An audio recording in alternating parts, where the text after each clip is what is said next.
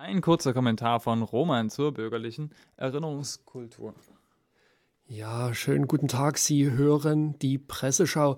Wir haben vor uns die Dresdner Zeitung aus der Landeshauptstadt. Sie heißt Sächsische Zeitung, nicht zu verwechseln mit der Süddeutschen. Und äh, es ist ein Exemplar vom 14. Februar und das ist wirklich erhellend, was da auf Seite 15 so zu sehen ist. Da ist ein schönes Bild mit ganz vielen Grenzen und da ist eine Frau, die beugt sich drüber und dann gibt es so eine schöne, so eine schöne Bildunterschrift. Neben etlichen Politikern und anderen Offiziellen legten auch Dresdner wie diese älteren Damen Blumen auf dem Heidefriedhof nieder. Schön, es ist Frau Brigitte Lauterbach vom Nationalen Bündnis. Ähm, wir sind, sind froh, dass Dresdner Bürger sowas tun. Daneben gibt es äh, von Andi Dallmann, einen Kommentar über nervende Extremisten. Ich würde es einfach nochmal anzitieren. Es ist schon mal im Radio gekommen, aber vielleicht habt ihr das ja noch nicht gehört. Ähm, okay, wenn man seine bizarren Thesen jahrelang erfolglos vorgebracht hat, sollte man doch irgendwann genug haben und die Klappe halten. Das wäre schlicht vernünftig.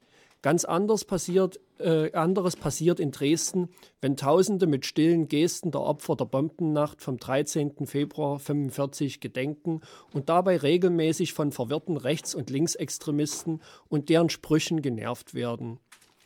Ich finde es einfach großartig, in, in welcher Weise hier immer wieder, das hatten wir ja vorhin auch in diesem kleinen Gespräch in der vorigen Sendung, ähm, die Auseinandersetzung um diesen 13. Februar als ein Problem zwischen links und rechts irgendwie dargestellt werden.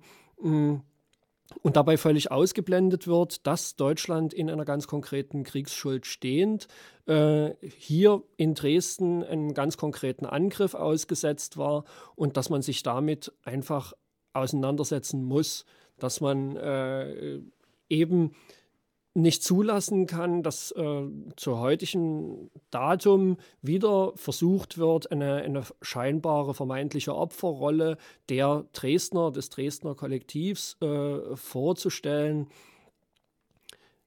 Ich halte nicht viel von, von, von irgendwelchen Sprüchen von wegen Dresdner äh, äh deutsche äh, Täter sind keine Opfer. Ähm, Nichtsdestotrotz äh, äh, glaube ich, dass, dass eben diese Veranstaltungen, so wie sie hier stattfinden, einen ganz klar neonazistischen, ganz klar revisionistischen Charakter tragen, äh, dem man machtvoll entgegentreten muss. Und da nervt mich, ehrlich gesagt, ein Andi Dallmann, der mich nervend findet.